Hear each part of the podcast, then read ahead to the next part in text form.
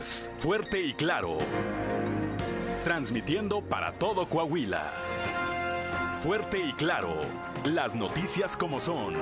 Con Juan de León y Claudia Olinda Morán.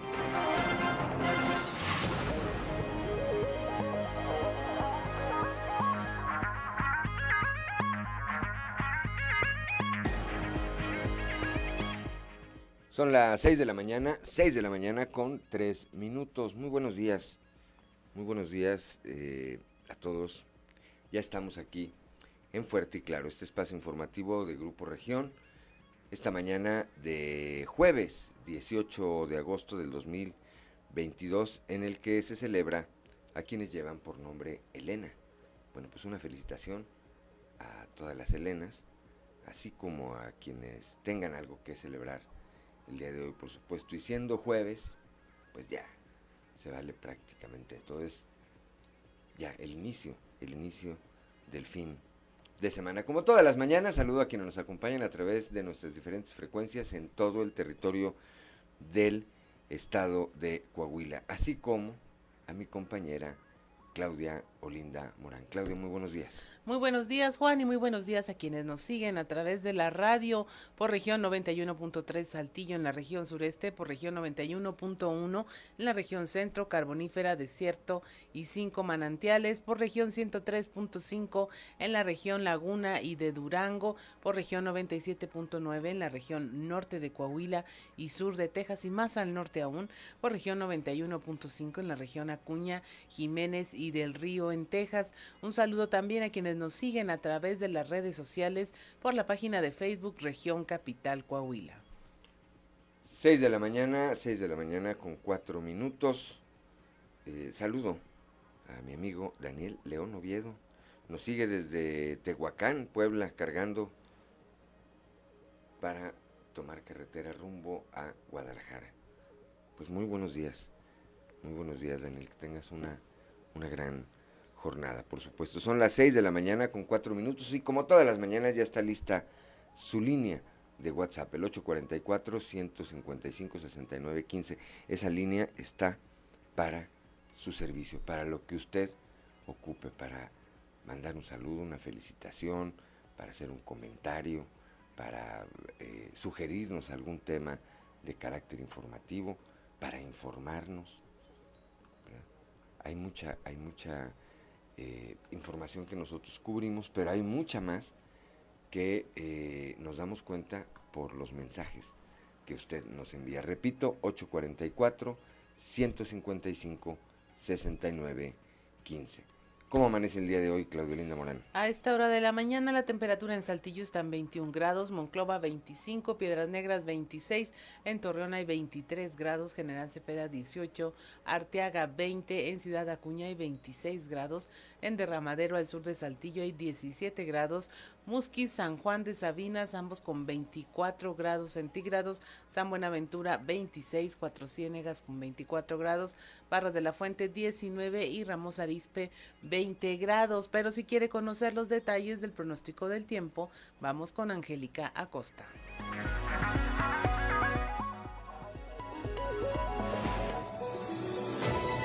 El pronóstico del tiempo con Angélica Acosta.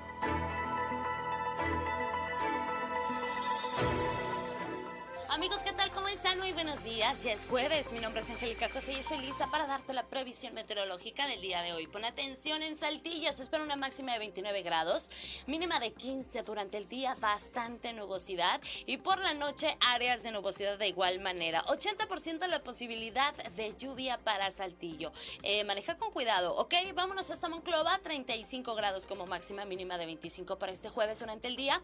Bastante nubosidad, sin embargo, se va a sentir cálido por la noche eh, un cielo principalmente nubladito y bueno, la posibilidad de lluvia 42%. Excelente. En Torreón, Coahuila se espera una máxima de 32 grados, mínima de 23. Durante el día bastante nubosidad, se va a sentir calorcito y por la noche un cielo principalmente nubladito. Ojo, Torreón continúa la temperatura, perdón, la probabilidad de lluvia elevada, 80%. Toma tus precauciones. En Piedras Negras esperamos una máxima de 39 grados, como ya es costumbre, temperatura muy cálida. Por la noche 27 grados centígrados durante el día día sol, vamos a tener eh, un cielo um, totalmente claro, va a estar muy cálido y por la noche un cielo principalmente claro, cálido también por la noche. La posibilidad de lluvia se reduce hasta 4%, perfecto en Ciudad Acuña. También temperatura cálida, 37 grados como máxima, mínima de 25. Durante el día, periodo de nubes y sol se va a sentir muy cálido y por la noche áreas de nubosidad, la posibilidad de lluvia 5%. Muy bien, vámonos ahora hasta Monterrey, ahí en la Sultana del Norte usted tiene vuelta para allá.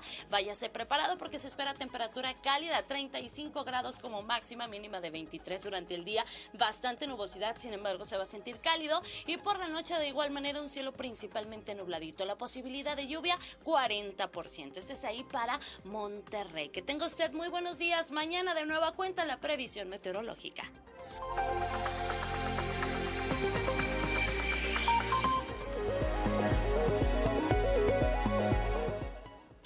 Son las 6 de la mañana, 6 de la mañana con 8 minutos. Gracias a nuestra compañera Angélica Costa. Y vamos ahora, hay cápsula con el sacerdote Josué García. Esta cápsula titulada Dios ama.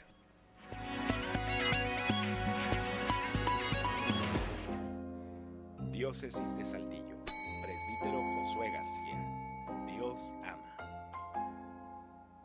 Las peticiones que nosotros realizamos en la oración del Padre Nuestro las podemos dividir en dos grandes grupos. El primer grupo está caracterizado por el pronombre tú, tu reino, tu voluntad, Padre Nuestro.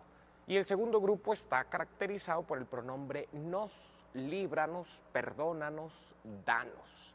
No quiere decir esto que eh, una cosa son los intereses de Dios y otra cosa son los intereses de nosotros. De ninguna manera, no están divididos, no están contrapuestos. A partir de la encarnación del Hijo de Dios, la causa de Dios es causa nuestra y la causa nuestra es también causa de Dios. Bueno, ¿qué quiere decir eso de venga a nosotros tu reino? Bueno, pues sin duda alguna hay que recordar un poco las palabras del evangelista Mateo 6, 33, en donde se nos dice, busca primero el reino de Dios y su justicia y todo lo demás vendrá por añadidura. En efecto, cuando nosotros buscamos que la voluntad de Dios se cumpla, se haga, se realice en este mundo, sin duda alguna ya estamos más allá del umbral, estamos cumpliendo, instaurando ese reino de Dios. Y ahora sí, vienen todo lo demás, como en la oración del Padre Nuestro. Solo después de que le pedimos a Dios que instaure su reino entre nosotros, vienen entonces ahora sí las peticiones. Tomás de Aquino, un gran santo de nuestra iglesia, decía que esta oración es perfectísima, no solamente porque nos enseña la manera en cómo debemos de pedir, sino el orden en que las cosas deben ser deseadas, lo que le debemos pedir a Dios, pero en orden. Así que yo te invito a que en este día reflexiones que cuando oras con el Padre Nuestro, estás haciendo la oración de todas las oraciones. Diócesis de Saltillo.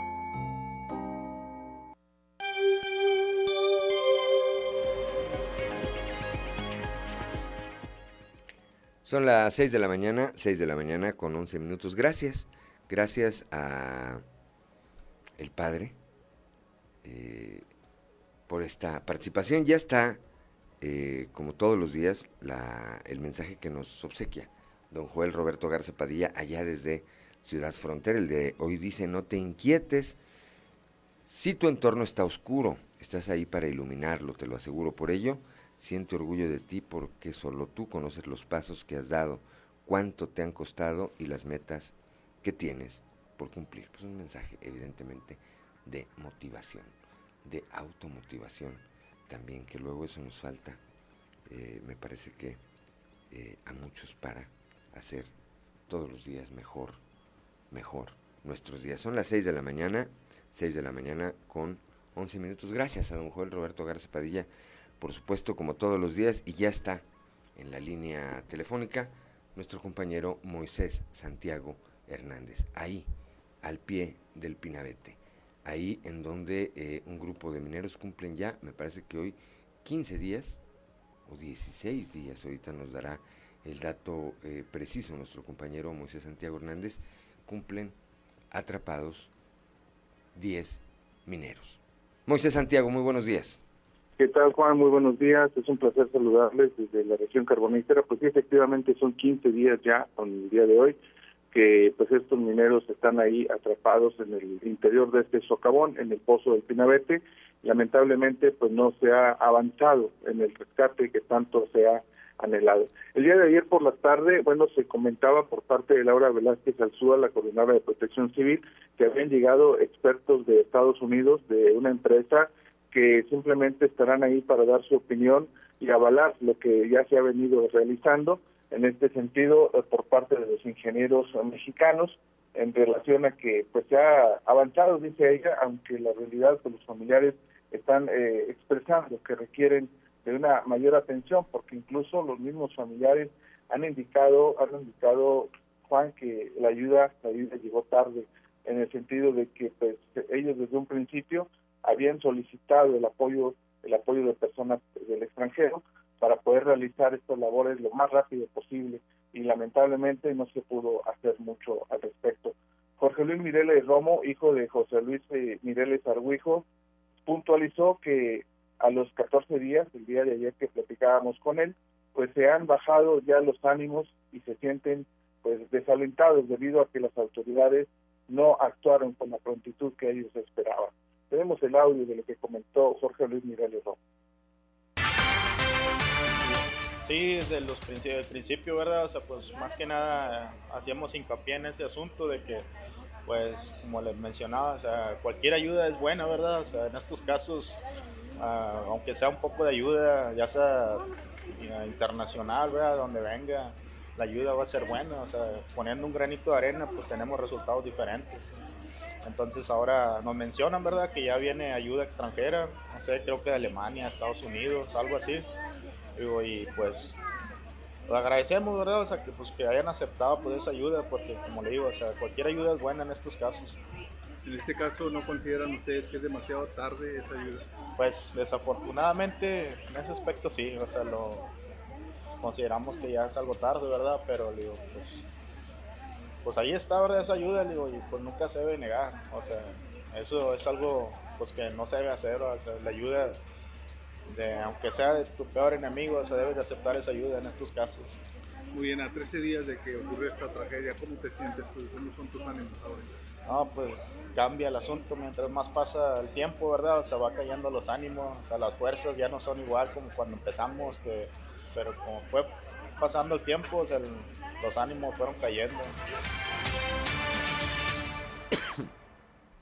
Son las 6 de la mañana, 6 de la mañana con 15 minutos.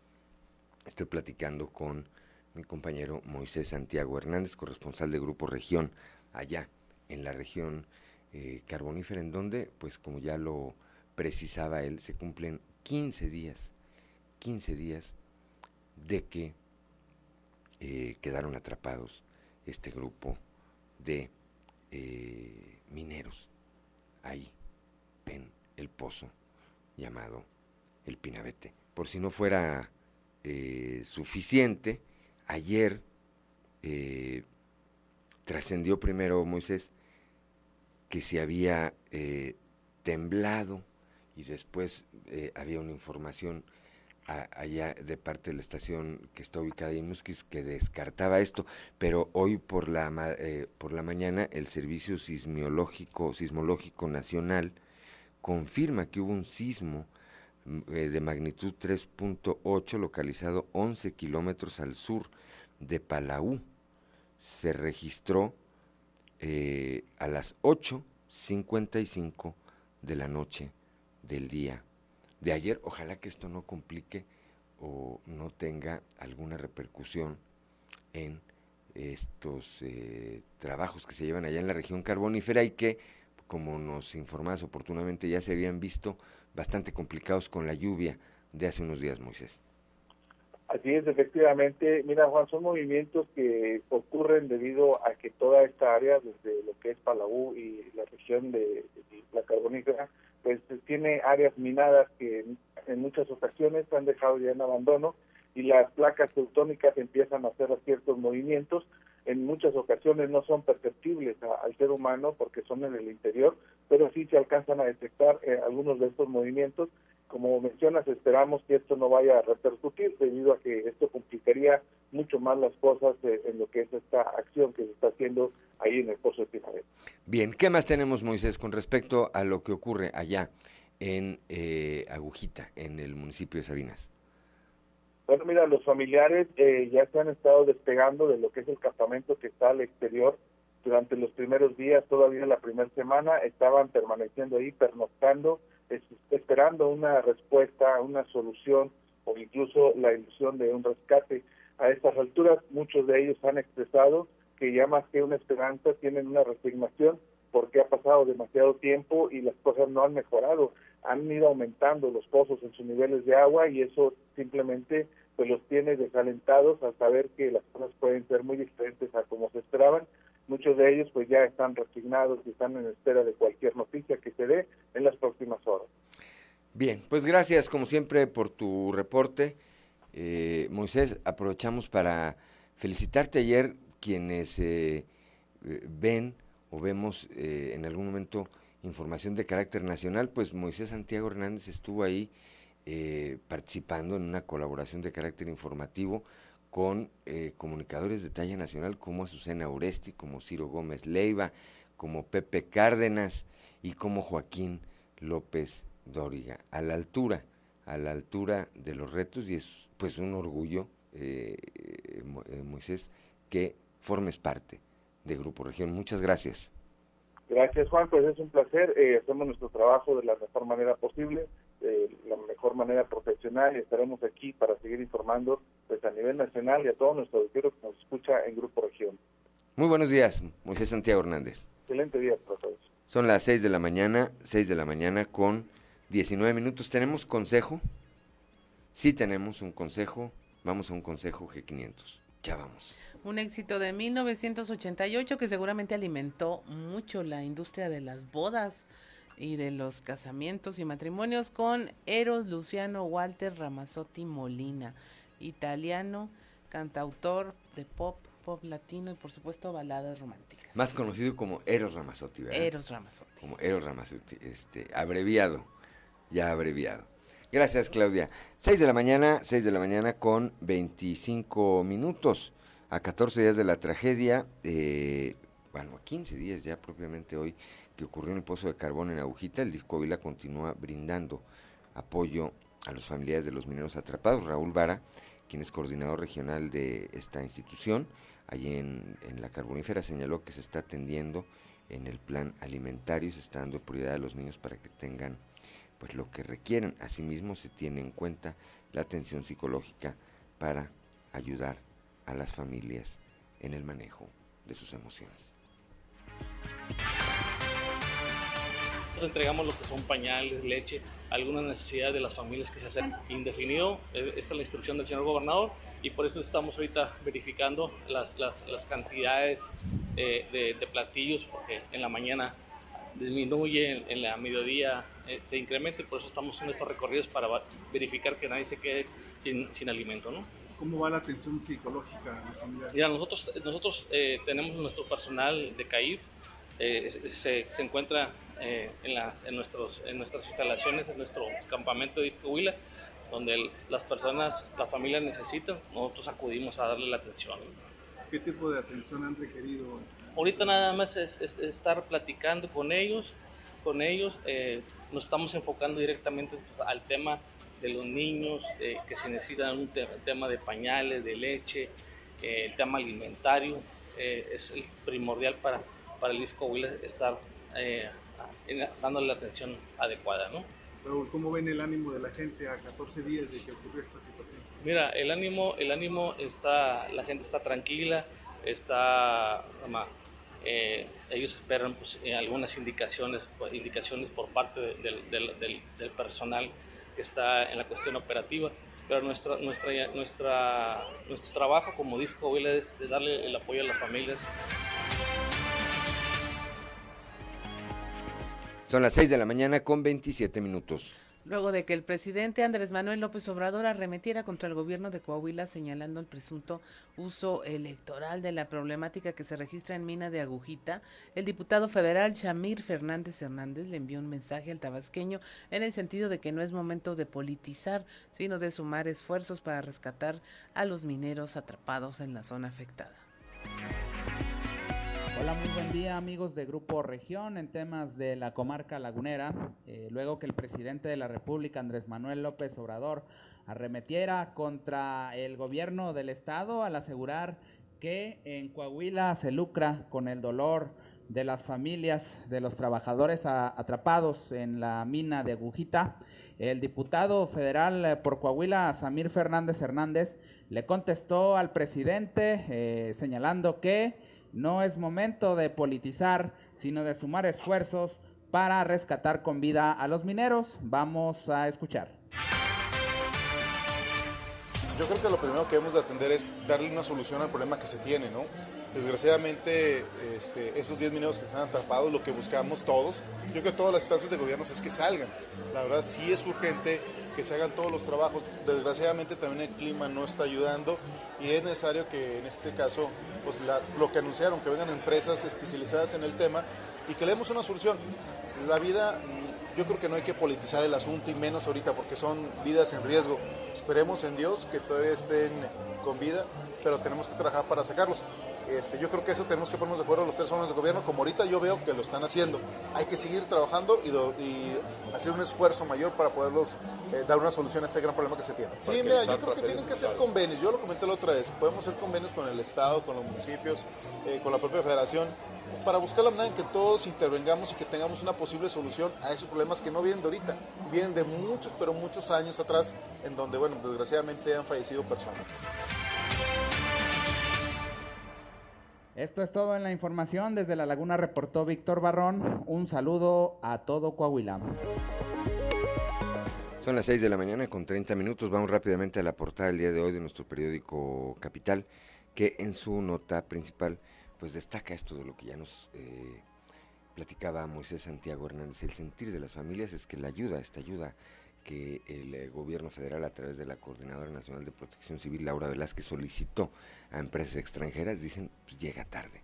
Lo debieron haber hecho desde un principio. Y yo ayer hacía el comentario porque eh, veíamos, o veía yo, para ser más preciso, una entrevista que dio hace algunos días el subsecretario de Derechos Humanos de la Secretaría de Gobernación, Alejandro Encinas, donde decía, no, no, no, pues los mexicanos podemos solos, no necesitamos de nadie del extranjero tuvieron que pasar 13 días para que la Coordinadora Nacional de Protección Civil dijera, no, bueno, pues sí, sí, este, siempre sí necesitamos de los extranjeros. Y el sentir de las familias es que esto se hizo demasiado tarde, que se perdió mucho tiempo. El día de ayer, el embajador de Estados Unidos en México, Ken Salazar, emitió un tuit en donde reconoce eh, los avances. Dice que de acuerdo con la revisión integral anual del crimen y seguridad en México que elabora su país, Coahuila y otras dos entidades que son el Estado de México y Nayarit, mejoraron su nivel de alerta de viaje. ¿Qué significa esto en términos prácticos? Es un reconocimiento, es un reconocimiento de las autoridades norteamericanas a la estrategia y al estatus de seguridad que hay en nuestra entidad. Más adelante también estaremos eh, platicando de este tema. Vamos a ir luego Acuña con Ricardo Ramírez Guevara, una, mujer de 34 años que se había eh, denunciado su desaparición, bueno, pues fue localizada en la presa de la amistad, andaba ya con un grupo, pues si es la presa de la amistad, andaba con un grupo de amigos, ¿verdad? Celebrando la amistad. Más adelante le vamos a platicar esta historia. Escuchábamos ya a Chamir Fernández, no es momento de politizar la tragedia minera, le dice al presidente López eh, Obrador aquí en la capital del Estado. En los próximos días los concesionarios van a firmar un convenio con el Instituto Municipal del Transporte en donde se comprometen a iniciar un proceso de mejoramiento de las unidades que tienen en servicio. Pues a esto lo señala el secretario del Ayuntamiento, el maestro Carlos Estrada. Deberían aprovechar para además de firmar y que mejoren las unidades, pues para darles una unas clasitas de cómo deben tratar a los usuarios. Aquí en la capital del estado también el concepto nacional en que se tiene la capital de Coahuila, como una de las ciudades más limpias del país es en gran medida gracias a la labor diaria de los trabajadores del ayuntamiento que abocan sus acciones a un objetivo en común. Esto lo señala el alcalde eh, José María Fraustro, Fraustro Siller.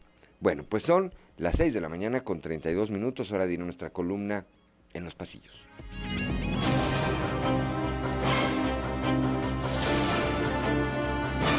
Y en el cartón de hoy, en las mismas, que nos muestra Rodolfo Walsh, quien es un títere que está controlado por una mano que dice Morena, mientras que Rodolfo nos comenta, agárrense porque aprobamos una reforma que no sé de qué se trata. En inmejorable momento, el reconocimiento que ayer reiteró el gobierno de Estados Unidos vía su embajador en México, Ken Salazar, a la estrategia y estatus de seguridad que hay en Coahuila bajo el liderazgo de Miguel Riquelme. Y es que justo ahora, cuando hay quienes cuestionan los resultados en la materia, o peor aún, vienen a decir que quieren transformar esa realidad y convertirla en lo que pasa en el país, las palabras de Salazar les deben haber caído como gancho al hígado. ¿No te cansas de estar equivocada siempre? A veces. ¿Cuál será en realidad la estrategia del PAN rumbo al 2023? Al parecer, solo ellos la saben, pero desde hace días dan señales de que quieren revivir la imagen de su instituto político, así como de sus figuras o lo que queda de ellas. Por lo pronto, quien presumió espectaculares en sus redes sociales fue Memo Anaya, mientras que el hoy secretario general del CDE Blanquiazul, Gerardo Aguado, advierte, pronto estaremos de regreso. Ya no, hijo. No te creo. Desde este miércoles están en Saltillo los diputados federales del PRI, quienes participan en la plenaria en la que se analizan temas como la reforma electoral. En la ceremonia de oficial de inauguración de los trabajos estarán este jueves el gobernador Miguel Riquelme Solís y el dirigente nacional del PRI, Alejandro Alito Moreno Cárdenas. Los trabajos se extenderán hasta el viernes y en la agenda están temas como el de la seguridad en Coahuila, que ha sido modelo a nivel nacional. Ganando como siempre. También por Saltillo dan por hecho que andará el próximo viernes la alcaldesa de Piedras Negras, Norma Treviño. El motivo, dicen, es la participación de su hijo Fernando en un evento de artes marciales de carácter internacional que tendrá lugar en la capital del estado.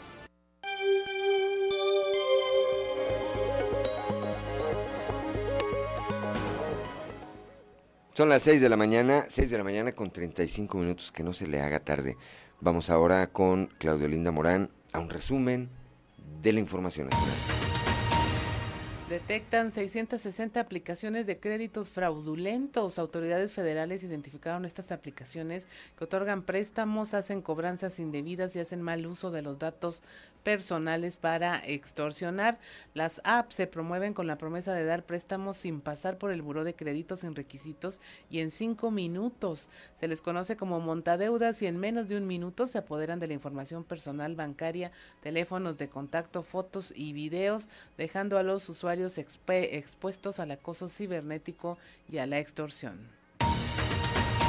Piden refuerzos para el rescate de mineros. Protección Civil eh, Federal anunció que buscará nuevos trabajadores para que ayuden en las labores de rescate de los 10 mineros atrapados en la mina El Pinabete. Esto para apoyar en las acciones de bombeo y extracción de agua. Un grupo armado disparó durante la madrugada del martes contra la comandancia de policía del municipio de Moctezuma en San Luis Potosí. Incendió al menos dos vehículos oficiales y secuestró a cuatro agentes de la policía. Horas más tarde, la Guardia Civil localizó sanos y salvos a los cuatro policías municipales en el municipio de Villa Hidalgo, a 77 kilómetros de donde habían sido secuestrados. Vigilarán con drones la zona rural en Nuevo León. El gobernador Samuel García anunció la adquisición de drones para inspeccionar vía aérea ranchos y predios donde dice se ocultan delincuentes que desde ahí planifican ataques en la zona rural de esta entidad. Va a cirugía de nueva cuenta el Bronco. El exgobernador Jaime Rodríguez Calderón será sometido a una segunda intervención quirúrgica para la reconexión de sus intestinos. Esto lo informó su abogado defensor Gabriel Eduardo García Pérez. Sin embargo, el propio exgobernador publicó en redes sociales su reingreso al Doctors Hospital en Monterrey para ser sometido a estos exámenes ya que sería nuevamente intervenido. Y en el Senado de la República promueven la llamada Ley de Cunas Vacías. Es un paquete de reformas a diversas leyes con las cuales se busca dar mayor apoyo a madres y padres que viven duelo por la muerte de sus bebés. La ley contempla la atención integral, trato digno a las mujeres y sus familias desde el bienestar físico, psicológico y emocional ante la muerte gestacional y perinatal. También contempla permisos laborales y días de duelo e incluso que sean respetados los días de maternidad que corresponden a la madre. Y hasta aquí la información nacional.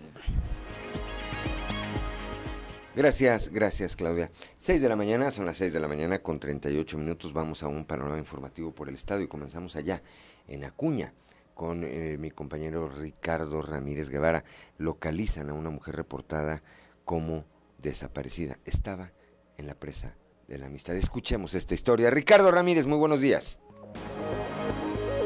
Muy buenos días amigos de Fuerte y Claro para comentarles eh, desde Ciudad Acuña que durante los últimos minutos de este pasado martes 16 de agosto, la señora Isabel Meléndez acudió a las instalaciones de la Fiscalía General del Estado para denunciar la desaparición de su hija Claudia Isabel Álvarez Meléndez de 34 años. Según comentó a las autoridades, encontró su vehículo abierto en el interior de su domicilio que comparten en la colonia 28 de junio. En el mismo vehículo se encontraron algunos artículos personales como su bolsa de uso diario y al no saber nada de ella acudió a solicitar ayuda a las corporaciones. Esto desató pues un operativo de búsqueda y que la mujer fuera boletinada por la Comisión de Búsqueda del Estado de Coahuila, iniciando así un operativo de manera coordinada por las diferentes corporaciones de seguridad. Sin embargo, cerca de las 8 de la mañana de este miércoles, elementos del Grupo Beta y la Fiscalía General del Estado, en un rondín de vigilancia por la presa de la amistad, localizaron a esta mujer, quien fue avistada mientras bajaba por las escaleras que conducen a la estatua del dios Tlaloc ubicado en este sector. Al identificar a la mujer, de inmediato la trasladaron a la Fiscalía General del Estado, donde se le realizó un examen médico para saber su estado de salud, así como uno psicológico para saber si había sido atacada de alguna forma. Posteriormente fue reunida con su familia por esta misma corporación. Hasta el momento no se ha dado a conocer de manera oficial cómo y por qué esta mujer terminó en la presa de la amistad. Sin embargo, trascendió de manera extraoficial a comentarios de algunos familiares de esta mujer que ella sostuvo una discusión con su pareja, por lo que entró en un estado de depresión y simplemente quiso alejarse de todos. Para ello se trasladó hasta la presa de la amistad en compañía de algunos amigos, hasta que fue localizada por los elementos de las diferentes corporaciones. Informó para Fuerte y Claro Ricardo Ramírez. Son las 6 de la mañana, 6 de la mañana con 40 minutos. ¿Hay consejo? Vamos rápidamente, un consejo G500.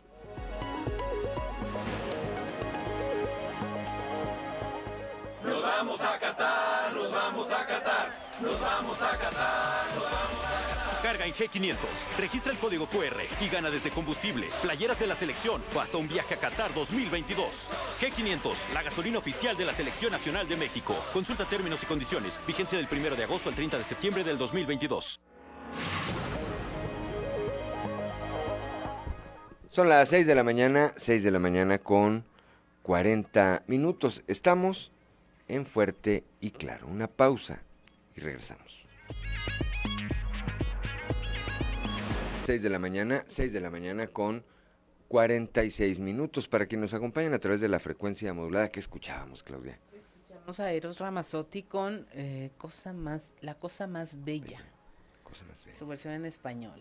Otra melodía que, bueno, pues no pasa de moda y que en su momento, pues fue de las de los grandes éxitos, ¿verdad? Así es. Muy bien. Gracias, Claudio Linda Morán. Son las 6 de la mañana con 46 minutos y esta mañana le aprecio mucho que nos tome esta comunicación para platicar eh, pues sobre lo que ya está ocurriendo en el ámbito político, lo que ya está ocurriendo en el ámbito político a Atahualpa Rodríguez Montelongo, quien es secretario de organización del Comité Municipal del PRI allá en eh, San Juan de Sabinas. Mira, me mandan un saludo antes de ir con Atahualpa, saludos. Cuñado, es que nomás mis cuñadas me echan porras, ¿verdad? Perlita Ventura. Te mando un saludo, Perlita, ¿sabes? Todo, todo, todo, todo lo que te quiero. Atahualpa Rodríguez, secretario de organización del Comité Municipal del PRI en San Juan Sabinas. Muy buenos días, gracias por tomarnos esta comunicación. Gracias a ti, Juan. Eh, un saludo a todo tu medio de comunicación. Aquí estamos en la tempranera. En la tempranera, exactamente. No la mañanera, porque ese es de aquel. Ah, no, no, esta es la tempranera. Atahualpa, Sí, dime. platícanos una cosa, ¿qué, tan, qué, qué, qué hace el PRI en este momento, particularmente en un municipio como San Juan de Sabinas, en donde pues a mí me queda en claro que habrá quien tenía o habrá ciudadanos que tenían otra expectativa de quien hoy gobierna. Yo creo que no esperaban pues que se la pasara ahí en los clamatos, que se exhibiera como lo ha hecho y que diera las muestras de banalidad que han hecho. ¿Qué, cómo, ¿Cómo convive el PRI con un gobierno que evidente, emanado de Morena que evidentemente no está a la altura de lo que muchos de los ciudadanos esperaban, Atahualpa? Eh, Juan, pues eh, comentarte eh, primeramente que nuestro partido eh, es un partido que no deja de trabajar diariamente, eh, siempre está muy, muy, muy eh, cercano a la gente. Y comentarte que pues quien no quien no vea eso o quien tenga otra visión pues anda fuera de la realidad. Sí eh, pues eh, aquí el gobierno somos oposición pero realmente lo estamos asumiendo como tal. El trabajo en los comités en el comité municipal y en las colonias se está haciendo. Tenemos conferencias eh, hemos eh, sigue vigente el dispensario de medicamentos de salud. Sobre todo estar muy cercano con la gente eh, de la colonia, que es la que trae la voz eh, cercana, sí, y tenemos un, un, gobierno que, pues, el muchacho hace cosas que realmente, pues, eh, él cree que, que lo está haciendo bien, y nosotros seguimos trabajando en lo, en lo de nosotros, ¿verdad? Esperando, sabemos que se avecina una elección fuerte, y nosotros estamos preparándonos para, para estar también pues en forma. La referencia, la referencia Tahualpa es por eso, porque el próximo año eh, los coahuilenses vamos a elegir gobernador del estado, pero también vamos a elegir eh, diputados al Congreso eh, local y me parece que habrá quienes pues tengan una revaloración de la preferencia política que tuvieron. Por eso el trabajo de todos los partidos, ahí entran todos, cada quien anda haciendo, cada quien anda haciendo lo suyo. Es importante porque los ciudadanos tendrán oportunidad una vez más de determinar qué es lo que quieren para eh, su estado o para su municipio o para su región Atahualpa. Así es, Juan. mira, creo que el gobierno de Coahuila no ha dejado de trabajar. Muestra está que en, en unas encuestadoras de las mejores, la Mitoski, eh, ha salido nuestro gobernador pues arriba. Y eso demuestra y, que siempre está presente en, cada una de las ciudades y pues también en nuestra región.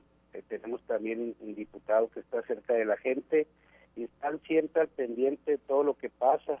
Ahí está muestra el del basurero que ya se reubicó y están muy al pendiente también de la gente en, en el sentido del barrio, de la colonia y el ciudadano debe estar, la gente que está indecisa debe de ver por la opción. Coahuila no ha dejado de trabajar y el tema de seguridad es pues está a la vanguardia en todos los sentidos, Juan. Bueno, vemos este que vamos a platicar más adelante, vamos a ampliar esta información, pero ayer el embajador de Estados Unidos en México Ken Salazar, que me parece que es una autoridad, eh, emite este tuit en donde reconoce el trabajo que se ha hecho en algunos estados, entre ellos Coahuila, en materia de seguridad pública y dice han mejorado su eh, nivel de seguridad. Creo que esa es un, una prueba porque no lo dicen las autoridades del estado, lo dice una autoridad incluso eh, de carácter internacional, Atahualpa excelente, pues eso es también la muestra del trabajo del señor gobernador. Eh, claro está que quien lo diga fuera externo, pues se siente mucho mejor, ¿verdad? Pero obviamente los coahuilenses sabemos que vivimos tranquilos, vivimos en paz, hay prosperidad, se está trabajando diariamente, aunque se hayan recortado recursos a nivel federal, pero nuestro gobernador eh, la legislatura actual también sigue muy a la vanguardia de todo lo que se está moviendo para que los coahuilenses vivamos cada vez mejor. Bueno, pues eh, ese es el estatus. eh, vamos a seguir platicando mucho más adelante con o este y otros temas, Atahualpa. Por lo pronto, de nueva cuenta, te aprecio que nos hayas tomado esta comunicación y no sé si tengas algo que agregar. Pues eh, darte las gracias. Por lo general me levanto temprano y estoy muy al pendiente del noticiero y estamos cercanos a la gente, Juan. Decirte que en nuestro partido de San Juan de Sabinas sigue a la vanguardia, eh, no, no se descansa, se está viendo estrategias, se están viendo opciones para mejorar la calidad de vida de los de todos los municipios y sobre todo estar al pendiente de las directrices que nos marque eh, nuestro Partido Revolucionario Institucional, Juan. Pues- Un abrazo y también al, a tu al grupo región. Muchas gracias, Atahualpa, y qué eh, gusto eh, eh, haber podido platicar contigo personalmente. Abrazos, Juan. Gracias. Saludos a todos. Un saludo, muchas gracias. Gracias, gracias a Atahualpa Rodríguez allá desde San Juan de Sabina. Son las 6 de la mañana con 53 minutos. Leonor Cordero, doña Leonor Cordero Galindo, nos manda un saludo desde la Madrid, Coahuila. Dice, excelente día, Dios los bendiga. Un saludo también para usted, por supuesto. También tenemos por acá Alfredo Castillo Melchor. Dice, buenos días, gracias por su atención. Les envío un fuerte, un fuerte abrazo para todos ustedes. Gracias, don Alfredo Castillo, don Alfredo Castillo Melchor. Pues sí, avanzan de los tiempos, Claudio Auditorio, y cada trabajo, cada partido, pues anda haciendo lo que cree más conveniente. Morena, pues están apuñalando ahí entre todos. Guadiana contra Mejía, Mejía contra Luis Fernando, Luis Fernando contra Guadiana y contra Mejía, todos contra Reyes Flores. Bueno, pues eso es Morena, ¿verdad? Este, el PAN está resucitando. Memo Anaya puso ya unos espectaculares allá en Torreón, grandotes, Memo Anaya. Ayer veíamos unas eh, posts que ponía Gerardo Aguado, hoy secretario general del Comité Directivo Estatal, diciendo, ahí vamos, estamos de regreso. Movimiento Ciudadano, Poncho Danao, dice que andan ahí, ya tienen, que ya tienen perfiles muy interesantes. Cada quien anda haciendo, el PRI tiene su plenaria, su plenaria de diputados federales arranca formalmente hoy aquí en la capital del estado. Va a estar Alito Moreno, presidente de este partido. Cada quien anda en lo suyo y, bueno, los ciudadanos valorando, valorando lo que anda haciendo cada quien. ¿Tenemos consejo? No tenemos consejo G500, son las 6 de la mañana con 55 minutos. Vamos rápidamente a una pausa y regresamos.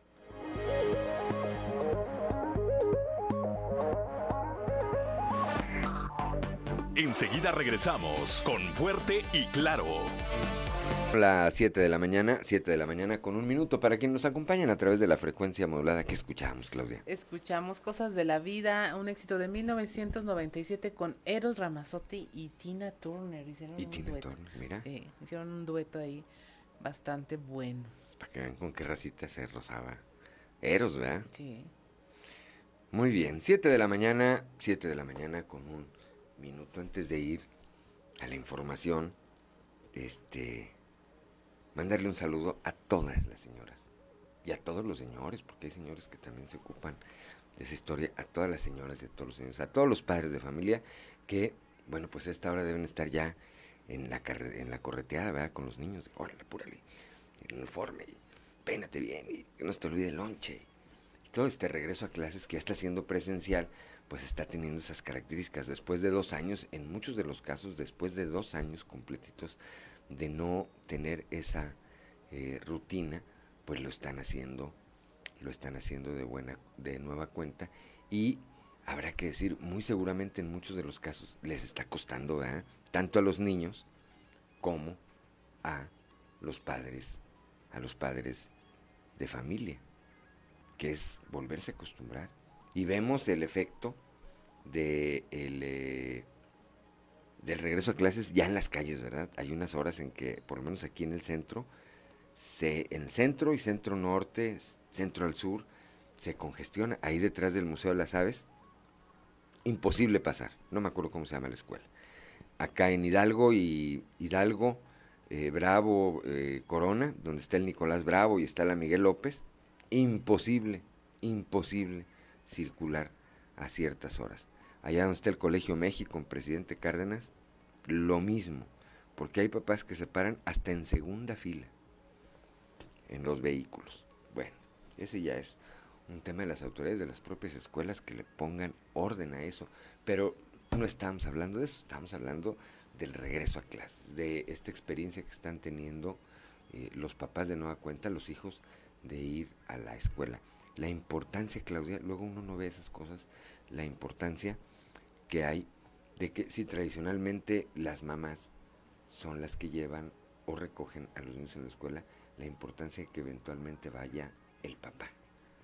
Lo que genera a cierta edad en muchos de los niños. O al revés, si tradicionalmente por cuestiones de carácter operativo los lleva su papá, porque su mamá trabaja, o es, es cuando, cuando hay ese cambio y va el papá o la mamá, les cambia eh, la perspectiva a los niños. No, luego hay papás que te tienen que estar de 30 a 40 minutos a la espera de que llevan a uno a la secundaria a que abran la primaria para dejar a los otros o el preescolar y se hace toda una dinámica muy interesante ahí en torno a la escuela. Este, pues porque les es imposible ir a llevar a uno, regresar. Regresar, bien lo que regreses, ya te dio la hora de... Sí, desayunar en el auto, hacen mil cosas ahí. Terminar la tarea también, muy seguramente. No, no creo. Yo digo que sí. No creo. No, un reconocimiento a todas las mamás, a todas las madres, a todos los padres de familia, en los casos donde los propios hermanos mayores participan con los hermanos menores, desde levantarlos, arreglarlos, peinarlos, que no se les olviden, te digo, las cosas que llevan las agujetas este, eh, abrochadas, que llevan el zapato limpio, son unos minutos de charla que se agradecen. Si vas con tus hijos en el auto, vas tranquilo, vas a tiempo, es un, tiempo que puedes eh, aprovechar muy bien y, platicar con cada uno de ellos de sus cosas de todos los días. Aprovechelos. Siete de la mañana con cinco minutos. ¿Qué tenemos, Claudia? Continuamos con la información y eh, bueno, eh, vamos con Raúl Rocha. tiene esta información donde en los próximos días los concesionarios van a firmar un convenio y se comprometen a mejorar las unidades del servicio público. ¿Qué tal compañeros? Buen día, información para hoy. En los próximos días los concesionarios firmarán un convenio con el Instituto del Transporte Municipal donde se comprometen a iniciar un proceso de mejoramiento de las unidades del servicio público, informó el secretario del ayuntamiento Carlos Estrada. Adelantó que dentro de las mejoras principales que se presentarían en primera instancia serían la capacitación de choferes, revisión mecánica de las unidades y frecuencia de circulación. Es un convenio que ya está listo, es un convenio que, compromete a, los concesionarios a una serie de, de, situaciones que tienen que ver con el mejoramiento del servicio del transporte público y que seguramente se estará suscribiendo ya en los próximos días. Pues mira, implica desde muchas situaciones como desde la capacitación permanente a los, a los choferes, eh, estar llevando a cabo capacitaciones en ese, en ese sentido, la revisión a los mismos, las situaciones, revisar las situaciones mecánicas. Algo muy importante que nos ha estado pidiendo la ciudadanía es la frecuencia de las rutas, que creo que nos interesa a todas y a todos tener una certeza en cuánto tiempo va a estar pasando el transporte. Esta es la información para el día de hoy. Buen día. Son las 7 de la mañana, 7 de la mañana con 7 minutos. Gracias, Raúl Rocha. Y ahora vamos con mi compañero Néstor eh, González. El día de ayer decíamos ya, el embajador de Estados Unidos en México, Ken Salazar, emitió un tuit en donde hace referencia a lo que ocurre en Coahuila en materia de seguridad pública. Néstor González, muy buenos días. Compañeros, me da mucho gusto saludar a los amigos de Grupo Región que nos escuchan en todo el estado.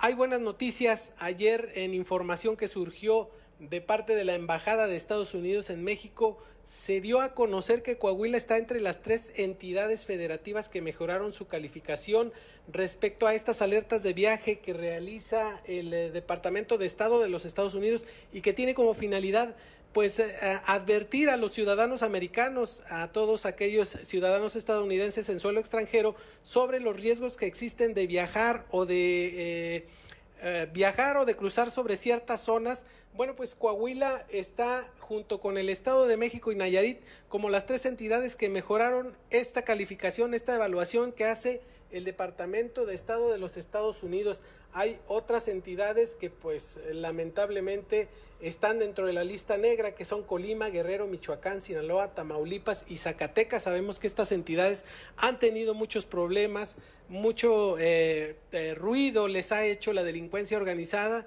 y bueno, pues eh, afortunadamente Coahuila está haciendo bien las cosas. El Departamento de Estado de los Estados Unidos es quien lo reconoce, no lo, no lo reconoce eh, cualquier eh, instancia sin, sin la mayor relevancia. Así es que, bueno, pues Coahuila está dentro de los estados que son seguros para viajar, de acuerdo con el gobierno de los Estados Unidos. Volvemos con ustedes. Son las 7 de la mañana, 7 de la mañana con 9 minutos. Gracias a Néstor González. Para quienes, eh, repito, para quienes andan diciendo o cuestionan la estrategia de seguridad, para quienes andan o vienen a Coahuila ahora a tratar de sorprendernos y a decir que nos quieren transformar y que quieren cambiar la realidad, que nos quieren dejar como al país. Dicen, no, pues muchas gracias, ¿verdad? Dices, no, no, no, no, mejor, mejor así déjale.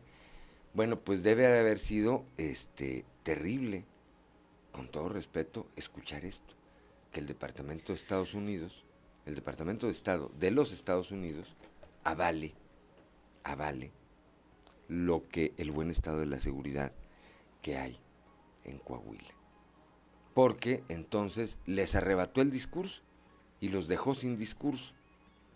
De un momento a otro, el embajador de Estados Unidos en México les quitó el discurso. A mí me gustaría, a mí me gustaría, sería bastante interesante escuchar a alguno de estos personajes rebatir al embajador Salazar.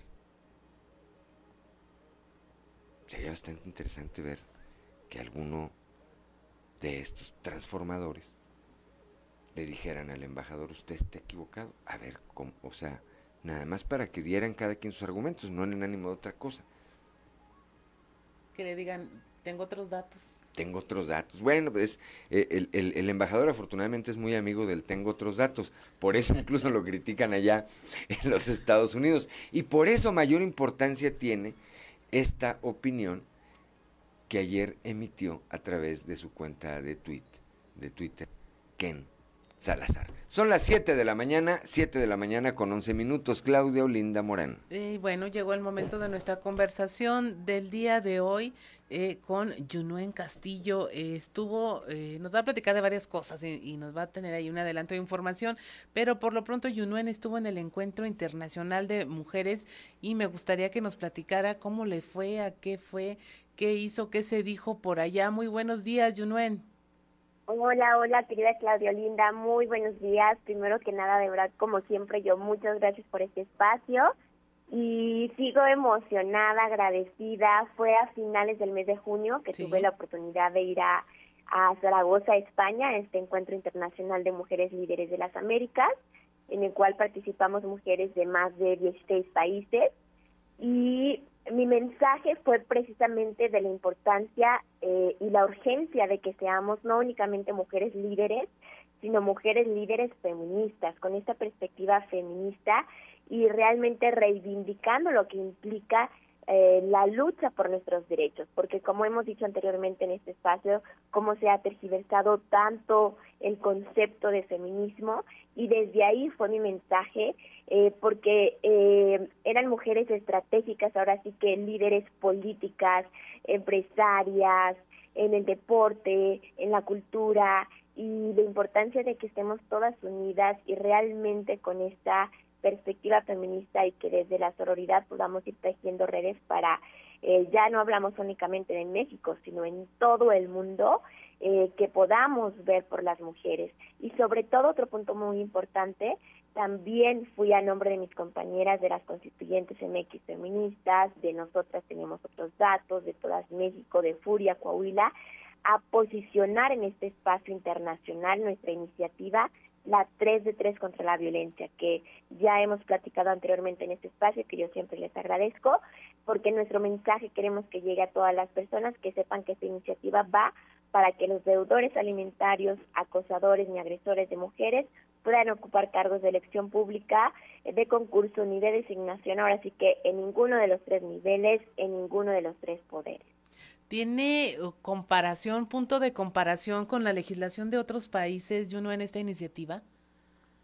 Eh, sí, precisamente, y ahora en, en este encuentro internacional, en cuanto yo les platiqué de, la 3 de 3 contra la violencia, no hubo compañera de país, eh, de ningún país, que no se interesara, que no se sumara. De hecho, traemos por aquí una lona así medio grande en donde todas las compañeras firmaron porque es una iniciativa que está sacudiendo no únicamente eh, México ni Latinoamérica, sino ya hablamos a nivel mundial. Y lo que sí me sorprendió, sobre todo, por ejemplo, con las compañeras en España, eh, hay países en Europa, por ejemplo, en Suiza, en Suecia, eh, sobre todo los Países Bajos, en donde el ser deudor alimentario implica una falta muy grave y es, se toma con mucha seriedad hay eh, países inclusive en los que si eres un deudor alimentario no puedes salir del país porque tienes una deuda en este caso eh, eh, con las infancias, ¿no? Con tus hijos, con tus hijas.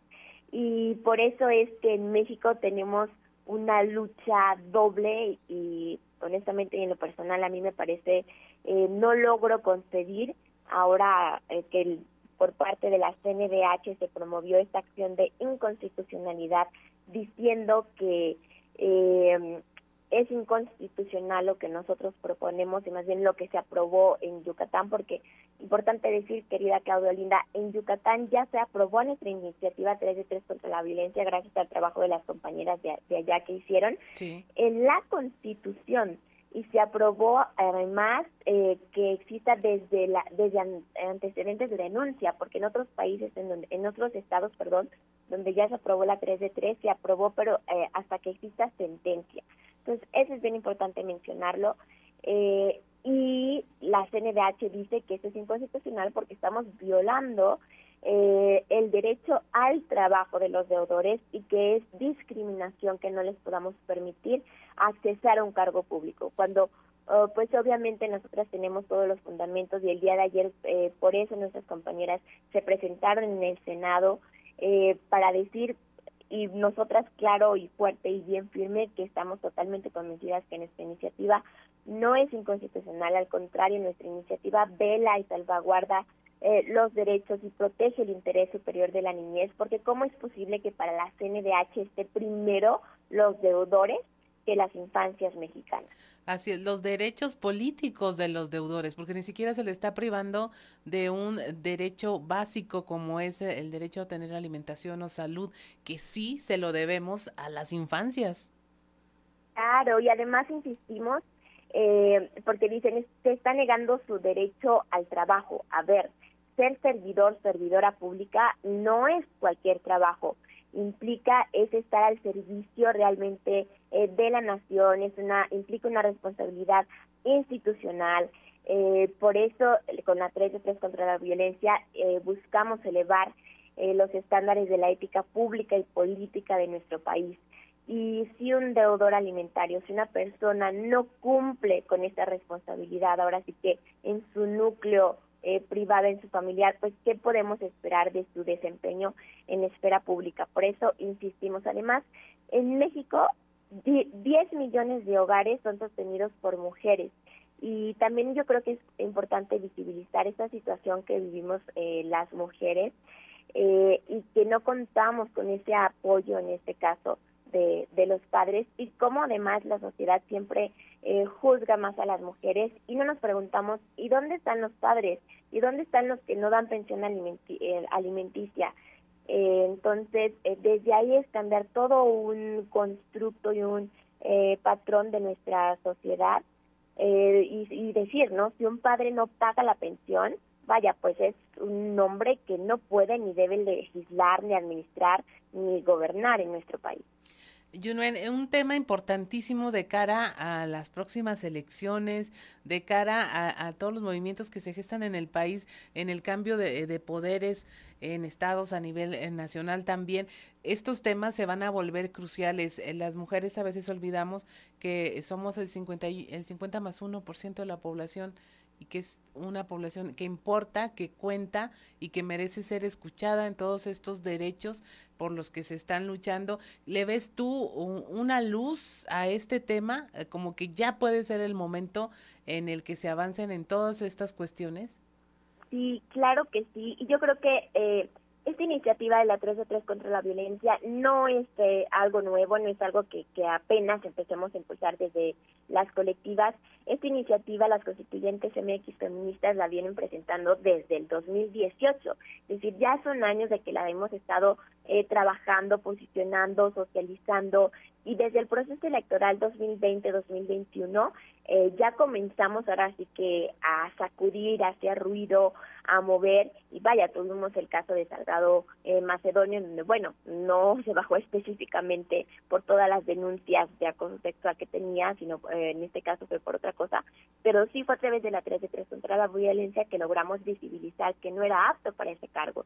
Y además decirte que en ese proceso electoral eh, a través del Observatorio Ciudadana Todas MX realizamos un seguimiento muy puntual, un análisis y de ahí sacamos 106 antiboletas, es decir, eran 106 personas, eran 106 hombres, decirlo claramente, que caían en estos supuestos que eran deudores alimentarios o que tenían eh, antecedentes de denuncia o algunos de sentencia eh, por ser acosadores o agresores de mujeres en cualquier tipo y modalidad de violencia. Entonces, sí es importante decirlo, por supuesto que es crucial la 3 de 3 contra la violencia, por eso ahorita eh, es muy importante esto que está aconteciendo y es muy importante eh, las acciones que estamos tomando para combatir esta acción de inconstitucionalidad eh, que promueve la CNDH y nosotras defender esta iniciativa porque para el proceso electoral que viene ya tenemos la paridad, pero queremos garantizar que de esa paridad eh, sean personas que sean dignas representantes, eh, y ya no hablamos únicamente de las mujeres, sino de toda la ciudadanía y de nuestras infancias, porque ¿cómo es posible que le demos tanto poder a personas que no cuenten con este tacto, con esta sensibilidad de realmente actuar en el marco de los derechos. Humanidad, estamos hablando de humanidad y de derechos. Pues Junuen, como siempre, por ahí estaremos en la rueda de prensa que tienen esta tarde y como siempre muy agradecidos de que estés conversando con nosotros a esta hora de la mañana y con nuestra audiencia. Bien tempranito, mil gracias al contrario. Y sí, hoy a las 5 de la tarde en el Ojo de Venado estamos convocando desde Furia Coahuila precisamente para hacer nuestro posicionamiento nacional y entre otros eh, anuncios que vamos a hacer muy importantes, así que por ahí las y los esperamos, les vamos a agradecer mucho que nos ayuden a que nuestras voces lleguen a más personas. Así seré. Muchas gracias, en Lindo día. por lo pronto, nos vamos a un consejo rápidamente, a un consejo G500.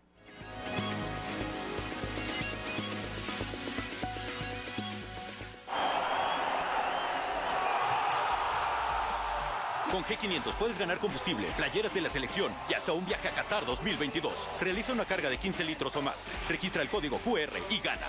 G500, la gasolina oficial de la Selección Nacional de México. Consulta términos y condiciones. Fíjense del 1 de agosto al 30 de septiembre del 2022. Ya son las 7 de la mañana, 7 de la mañana con 21 minutos. En un momento más vamos a estar platicando, como todos los días, con Antonio Zamora periodista, amigo, amigo nuestro allá desde la región centro. Una pausa, una pausa y volvemos. Son las 7 de la mañana, 7 de la mañana con 25 minutos. Antes de ir con Antonio Zamora, lo que comentábamos ahorita, miren, nuestro compañero periodista Osvaldo Quiroz hace unos 20 minutos subió un post ahí en sus redes sociales. Dice, así el caos vial afuera de las instituciones educativas de nivel secundaria, como la Escuela Ricardo Flores Magón, en Nazario Ortiz Garza a las 6.50 de la mañana. Y sí, pues es un verdadero caos. Es parte del regreso a clases. Toño Zamora, desde la capital del acero, muy buenos días. Buenos días, Juan. Buenos días a las personas que nos sintonizan a esta hora. Pues fíjate que sí, regreso a clases también acá en, el Monclova.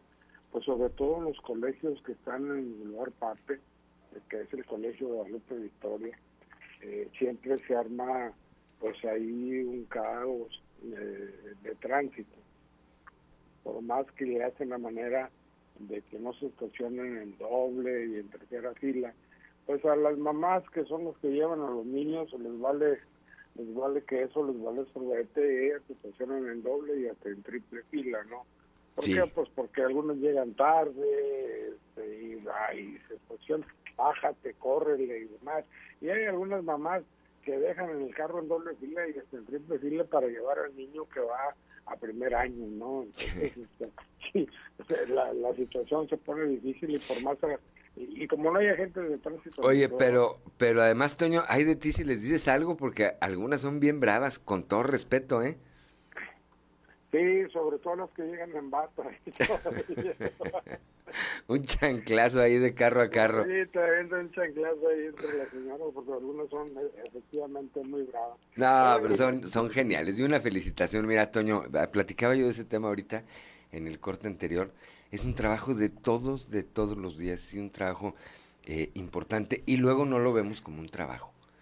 Es decir, per- perdemos la perspectiva. Quienes no lo hacemos, por una u otra circunstancia, pensamos que es, como se dice coloquialmente, que es enchilame la otra y no tiene todo un tema eh, el tener esta responsabilidad, empezando porque los llevan en el carro, el no tener un percance, el salir a tiempo, el que no se les olvide el lonche, el que vayan bien arregladitos. Por eso se perdona y se comprende prácticamente todo, mi Toño.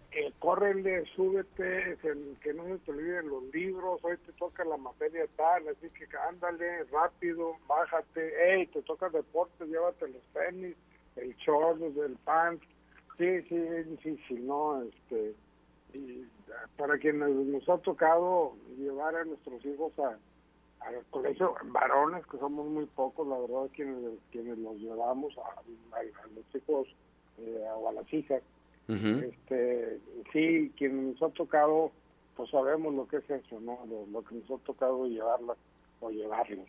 Este, pero sí el trabajo de una mamá siempre es difícil y siempre aunque sea con despeinadas y demás porque no se, no tienen tiempo de ponerse guapos porque pa- para eso tendrían que despertarse a las 4 de la mañana ¿no? Aguas, aguas que les esté diciendo despeinadas porque ahí te van a casar en un crucero, Toño Zamora. Eh, órale pues, no, pero bueno son partes son de los hijos Un saludo y un reconocimiento a todas, a todas, Toño Zamora. Sí, sí, definitivamente. ¿Qué tenemos, Eh, Toño? Hoy a las nueve y media de la mañana eh, eh, se inicia el banderazo de arranque de- del programa con obras sociales Mejorando Ando en Zona Centro. Ujú. Será en la calle Primero de Mayo, entre calle 26 y Margarita Morpecho, de la colonia Tierra y Libertad. Y bueno, pues ahí eh, deberán de estar los secretarios de, de Inclusión y Desarrollo Social, la también de, la de Infraestructura, Desarrollo Urbano y Movilidad. Y pues bueno, y los alcaldes de Monclova, Castaños, Escobedo, Frontera, Abasolo y Candela, que yo creo que es ahí donde les van a dar a, conocer este, qué obra pública van a realizar en sus municipios. Yo creo que pues ya ya con esto pues se inicia una serie de obras este, que van a beneficiar a, a la comunidad o a los habitantes de cada uno de sus municipios. ¿no? ¿Qué es de lo que a final de cuentas se trata? ¿Qué es lo que esperamos de los gobiernos? Al margen de los colores de donde hayan emanado sus gobiernos, esa es otra historia. Eh, lo que esperamos de los gobiernos son resultados, Toño. Así es, efectivamente, ¿no? Como también los diputados periodistas federales se pusieron se pusieron la, la, la, camisa de, del presidente de, de- del Congreso de, de, More- de Morena, pues yo creo que este pues está bien la postura no de, de exigir pues lo que ellos consideran que es que es justo en un momento dado que eh, información trascendental salió de cuando no debió de haber salido. Nos referimos a, al supuesto eh, cosas con el líder del Partido Revolucionario Institucional Este, y pues bueno, yo creo que este tema también va a dar para largo, padre. Para largo. Hoy están, por cierto, aquí. Hoy está aquí, hoy inicia la plenaria de los diputados federales del PRI, eh, aquí en la capital del estado. Mañana, mañana vamos a estar platicando de esto, Toño Zamora. Ah, mañana platicamos de eso. Un saludo, muy buenos días. Buenos días, hasta mañana. Hasta mañana. Son las 7 de la mañana, 7 de la mañana con 31, con 31 minutos. Don Antonio. No, no saben la que se anda metiendo diciéndoles a las señoras despeinadas porque lo van a casar, lo van a casar en un crucero y le va a ir como en feria. No, a la señora siempre, miren, Es- no, el reconocimiento, el respeto, todas las consideraciones, ¿verdad? Despeinadas, van despeinadas, dijo don Antonio. Bueno, vamos a, vamos a, mo- a- a- ¿cómo se llama? Atenuárselo. Van no arregladas. Algunas. Algunas, ¿eh? Conste que el que les dijo despeinadas fue Toño Zamora, no su servidor. A mí, señores que van a dejar a sus hijos en la mañana, todo mi reconocimiento, todo mi afecto y todas mis consideraciones. 7 de la mañana con 32 minutos. Vamos hasta la Ciudad de México, como todos los jueves, con mi amigo Yanko Abundis, que nos enseña a saber gastar. Yanko, muy buenos días. Juan, buenos días, ¿cómo estás? Bien, aquí andamos, aquí andamos, Yanko. Pues ya en jueves, que es siempre ya el jueves, eh, a querer o no, es un poquito fin de semana ya, ¿no? Correcto, sí, así es, es agradable el juevesito. Mm. Así Hay es. que echarle Así- ganitos, poco para el así- Y bueno, pues Juan, va- vamos a hablar, y te habíamos quedado hace ocho días, de un tema que tiene que ver con el endeudamiento. ¿Quién es el culpable de las deudas? Es, es muy claro, evidente y obvio que cada quien es responsable. Vamos a hablar de responsables, no de culpables. El asunto, Juan, es que pues de repente buscamos a otros responsables, que no soy yo. Y puede ser tu esposa, tu esposo, tus hijos, tus padres, tu jefe, el gobierno, la inflación, en la guerra, la pandemia, bien. Y de ahí la, la lista es larguísima, ¿no? Ujú. Y hay uno que recurrentemente en todos los años que llevo de educación financiera, que son 24, la gente repite cuando le preguntas por qué estás así, por qué llegaste a esta situación. Y te dicen que es culpa del banco. ¿Es culpa del banco? ¿Cómo? ¿Por qué es culpa del banco? Pues sí, porque cobra mucho interés. Ah, ok. ¿Y tú no sabías? No, yo no sabía. ¿Y, y tú no firmaste un contrato? No, sí firmé un contrato, pero, pero yo no sabía. Es que son muy difíciles estos contratos. Ah, ok. Ya. Tienen dificultad los contratos porque contienen tecnicismos que sí no son sencillos para gente no experta. Pero donde dice lo que te van a cobrar y cómo te lo van a cobrar es clarísimo para un niño de primaria. Conclusión, no leíste, Juan. Entonces, firmaste un contrato que no leíste. Esto es recurrentísimo. Muchas veces eh, en el afán de resolver ya el tema de decir, oye, este, eh, requiere un crédito, requiere un préstamo, y ya con tal que te dicen, oye, pues sí, te lo vamos a dar, aquí está el contrato, y ya en ese, en esa rapidez lo hacemos y hasta después nos damos cuenta de realmente qué fue eh, eh, lo que firmamos, Yanko. Yo creo que hay enseñanzas caseras, Juan, que son las más importantes desde mi punto de vista, lo que, lo que mamá y papá nos dejan en el camino de la educación. Y, y creo que en todos lados, en todas las casas se dice, nunca firmes algo en blanco. ¿Sí? Y esto se traduce a nunca firmes algo que no leíste. Que no leíste, exactamente. ¿sí? Entonces, bueno, partamos de que la mayoría no leen, la mayoría no leen un contrato de seguro, la mayoría no leen un contrato de afore, la mayoría no leen su contrato laboral, esa es la realidad. Entonces, a estas personas que me dicen que el banco es el culpable, le digo, oye, el banco te mandó a alguien con un garrote atrás de ti para obligarte a firmar y a comprar, y a comprar y a firmar. No, pues no, pues no, ¿verdad? Evidentemente no. Entonces, yo creo que banco no es el culpable. ¿sí? Él cobra muchos intereses, es el negocio del banco. Y cuando estás comprando, no piensas en eso. Te doy un dato, Juan, muy importante. De la gente que está ahogada en deudas perniciosas, porque hay deudas buenas, que hemos hablado de eso aquí, pero hay deudas perniciosas. Las deudas perniciosas son las que sirvieron para comer, beber, pasear, comprar objetos de, de- desecho, etcétera, etcétera, ¿sí? Que no tienen generación de patrimonio. Sí.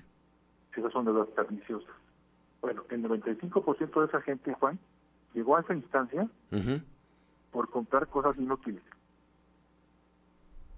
El 5% restante llegó a esa instancia por alguna urgencia real.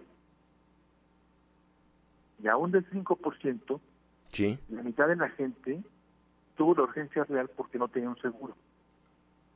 ¿Sí? Porque se rompió el hijo la pata jugando fútbol, porque lo que quieras y mandes, ¿no? Ujú. Una contingencia y te robaron el coche y no tenías el seguro, o sea, cosas de estas naturales que tienes que endeudar. Entonces realmente el endeudamiento pernicioso, Juan, y el endeudamiento de emergencias no previstas, pues pueden ser controlables, Juan. Si ya asumo la responsabilidad, y con esto lo amarramos de lo que venimos diciendo en días anteriores, de hacer un presupuesto, de tener control de mis gastos y de tener la conciencia suficiente de proteger lo que tanto trabajo me ha costado ganar. ¿sí? Y no lo hacemos. Es impresionante y lo hemos también ya platicado aquí, Juan, cuando viene el buen fin, cuando viene la venta nocturna, cuando vienen los días especiales, cuando viene el hot sale, cuando viene bla, bla, bla, bla, bla, que hay muchos en el año, que la gente se vuelque a comprar teléfonos, pantallas, dispositivos, gadgets, etcétera, etcétera, a mes sin interés. Hay gente que no ha terminado de pagar la pantalla de 2019, Juan, y está pensando en comprar otra en el siguiente buen fin, porque ya viene el Mundial. Y ya ni siquiera sabe dónde va a poner la nueva televisión. Entonces, muy importante y mensaje final. El responsable de las deudas soy yo. Y el que tiene que asumir las consecuencias soy yo. Entonces, no le echemos la culpa al banco, ni a mi mamá, ni a mi papá que me educaron mal, o a mi esposa, a mi esposo, a mis hijos, etcétera, etcétera, lo que ya mencioné. Bueno, Sí, en, la en- es tuya. en circunstancias normales, eh, eso es lo que ocurre.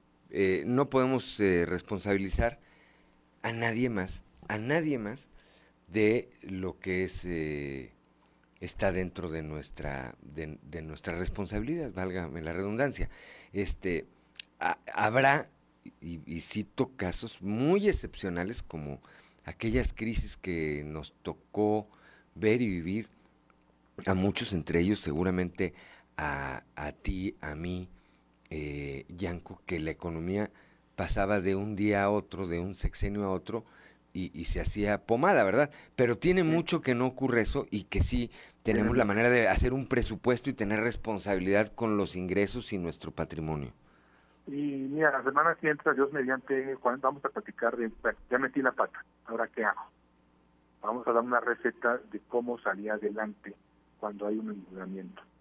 ¿Sí? Ese es muy buen tema, me parece muy, no muy buen rápido, tema. No es rápido, pero es una actuación que si la llevas al pie de la letra, sales porque sales del endeudamiento. Eh, pero eh, exactamente, es una ruta de salida. Te lo vamos a agradecer mucho, Yanko.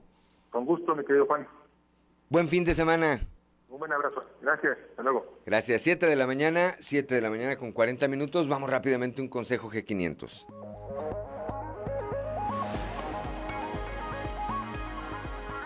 Nos vamos a Qatar, nos vamos a Qatar, nos vamos a Qatar, en G500, registra el código QR y gana desde combustible, playeras de la selección o hasta un viaje a Qatar 2022. G500, la gasolina oficial de la Selección Nacional de México. Consulta términos y condiciones. Vigencia del 1 de agosto al 30 de septiembre del 2022. Son las 7 de la mañana con 41 minutos. Antes de irnos al corte, antes de irnos al corte rápidamente, mira, le advierten a, Toño Zamora Dice David, nuestro amigo David Isunza, aguas, porque si no que le pregunten a Tiziano Ferro. Yo no me acordaba de esto, que le dijo bigotonas a las mujeres mexicanas. Y bueno, lo odiaron, se le acabó ahí la popularidad. ¿A qué les anda diciendo despeinadas a las señoras? Lo van a casar en un crucero. Yo sé lo que les digo. 7 de la mañana con 41 minutos. Una pausa y regresamos. 7 de la mañana con 47 minutos. ¿Qué escuchamos, Claudia? Escuchábamos a Eros Ramazzotti con Estoy pensando en ti. Otro de sus éxitos, pero fíjate que sigue vigente. Este abrió una gira este año, ya que se reanudaron las actividades. O sea, ahí anda. Muy bien. Bueno, son las 7 de la mañana con 47 minutos antes de ir con Chito Aguirre Willars y su camino a Valinor. Eh, ahorita hicimos el comentario de este comentario que nos hacía David Isunza, pues se nos olvidó saludarlo y agradecerle como siempre el favor de su atención. Y es que nos recordaba a propósito de esto que eh, comentábamos con Toño Zamora, que dijo que algunas señoras, que tampoco generalizó, eh, tampoco hay que echarle a todas las señoras encima, nada más a las que van despeinadas a dejar a los niños a la escuela. Dijo Toño Zamora, algunas van despeinadas. David Isunza nos hizo el apunte ahí de que aguas, dijo, porque acuérdense lo que le pasó a Tiziano Ferro, que les dijo bigotonas y lo odiaron y se le acabó ahí el power con las señoras. Bueno, pues ya dijimos a Toño, abusado, te van a casar en un crucero y te van a aventar un chanclazo. Alguna señora que se haya sentido aludida. Y a, y David Isunza pues le agradecemos, como siempre, de verdad, que eh, participe con nosotros, que nos siga y que participe con nosotros. Vamos con Chito Aguirre Willers y su camino a Valinor.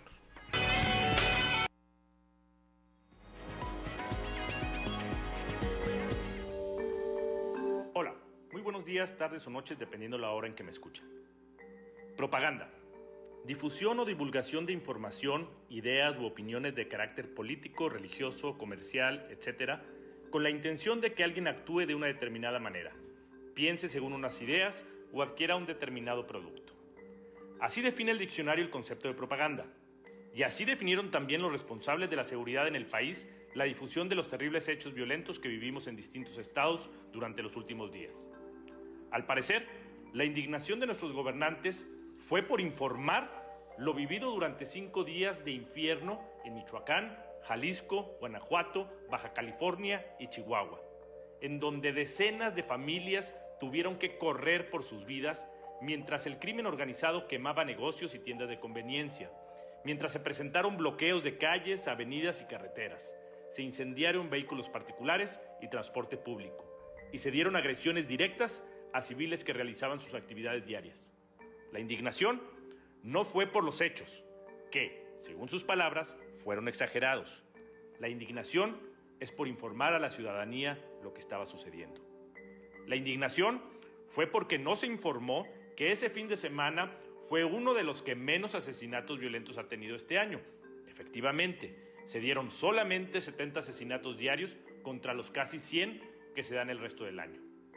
La indignación de los responsables de cuidar nuestra seguridad no fue porque a diferencia de otros días, las muertes fueron en gran medida de ciudadanos comunes y no de miembros de bandas del crimen organizado. La indignación de Mario Delgado fue porque consideró que estos ataques fueron hacia la imagen de su patrón, no hacia la ciudadanía, y respondió con un mensaje en redes sociales aludiendo que lo vivido le hace lo que el viento a Juárez a la popularidad del presidente de la República. La indignación fue porque se malinterpretaron las palabras de Montserrat Caballero, alcaldesa de Tijuana, pidiendo a los criminales que cobren facturas a quienes no pagaron, a los que les deben y no a las familias. La indignación fue porque se magnificó el hecho de que un helicóptero Panther, propiedad de la Marina de México, trasladara a la mascota del equipo de béisbol Olmecas de Tabasco a su juego de arranque de pretemporada. La indignación, desafortunadamente, jamás fue porque decenas de familias perdieron a sus seres queridos. No fue porque decenas de familias perdieron su medio de trabajo. No fue porque la seguridad de nuestro país sigue en decadencia o porque se utilizaron recursos públicos para entretener a los aficionados del equipo del presidente. Discúlpenme mucho, pero no, no es propaganda, es indignación, es tristeza, es coraje, es impotencia. Para más información, no dejen de leerme en Capital Coahuila. Saludos a todas y a todos y por aquí nos vemos la próxima semana.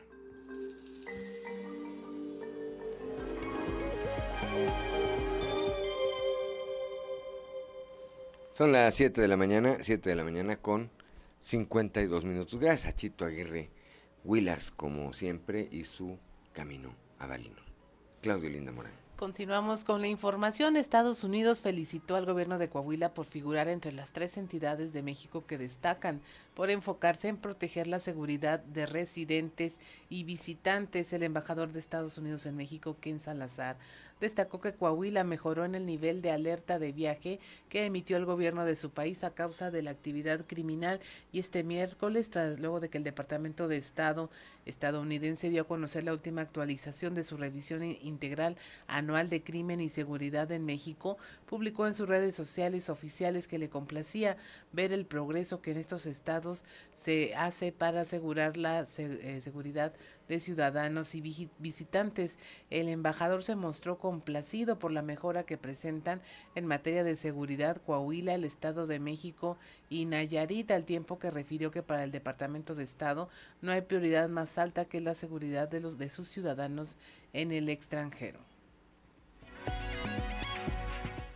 Son las 7 de la mañana, 7 de la mañana con 53 minutos. El concepto nacional en que se tiene la capital de Coahuila como una de las ciudades más limpias del país, es en gran medida gracias a la labor diaria de los trabajadores del ayuntamiento que abocan sus acciones a un objetivo en común, el cual también, eh, en el cual también se involucra la ciudadanía a través de, los, eh, de las cuadrillas de embellecimiento urbano, la Dirección de Servicios Públicos, eh, limpia plazas, más, de, más de 800 plazas han limpiado en la ciudad, más de bulevares, calzadas, y el periférico Luis Echeverría Álvarez, así como los circuitos interiores de las colonias. Esto lo señala el alcalde Chema Fraustro.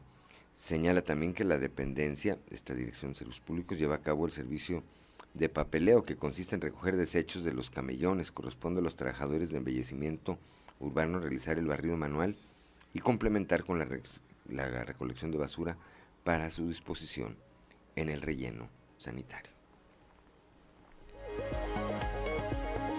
¿Alcanzamos a ir a los deportes? Ya no. Ya no hay deportes. ¿Nos vamos? 7 de la mañana, 7 de la mañana con 54 con 54 minutos. Oye, antes de irnos, los araperos van contra Digo, no, los, los araperos, los araperos. Tuve, un, tuve un, un, lapsus. Los acereros. Los acereros. Este, contra los contra Tijuana, exactamente. El viernes inician contra los toros de Tijuana. No los vamos a despachar otra vez. No nos vamos a despachar otra vez. Mañana nos estará platicando Noé Santoyo de los detalles de la Liga Mexicana del Béisbol. Por lo pronto nos vamos. Gracias por el favor de su atención. Gracias a Ricardo Guzmán en la producción, a Ricardo López en los controles, a Claudio Linda Morán por su acompañamiento, su equilibrio Siempre a Cristian Rodríguez y Osiel Reyes, Osiel Reyes y Cristian Rodríguez, que hacen posible la transmisión de este espacio a través de las redes sociales, pero sobre todo le agradezco a usted el favor de su atención, a usted que nos distingue con el favor de su atención.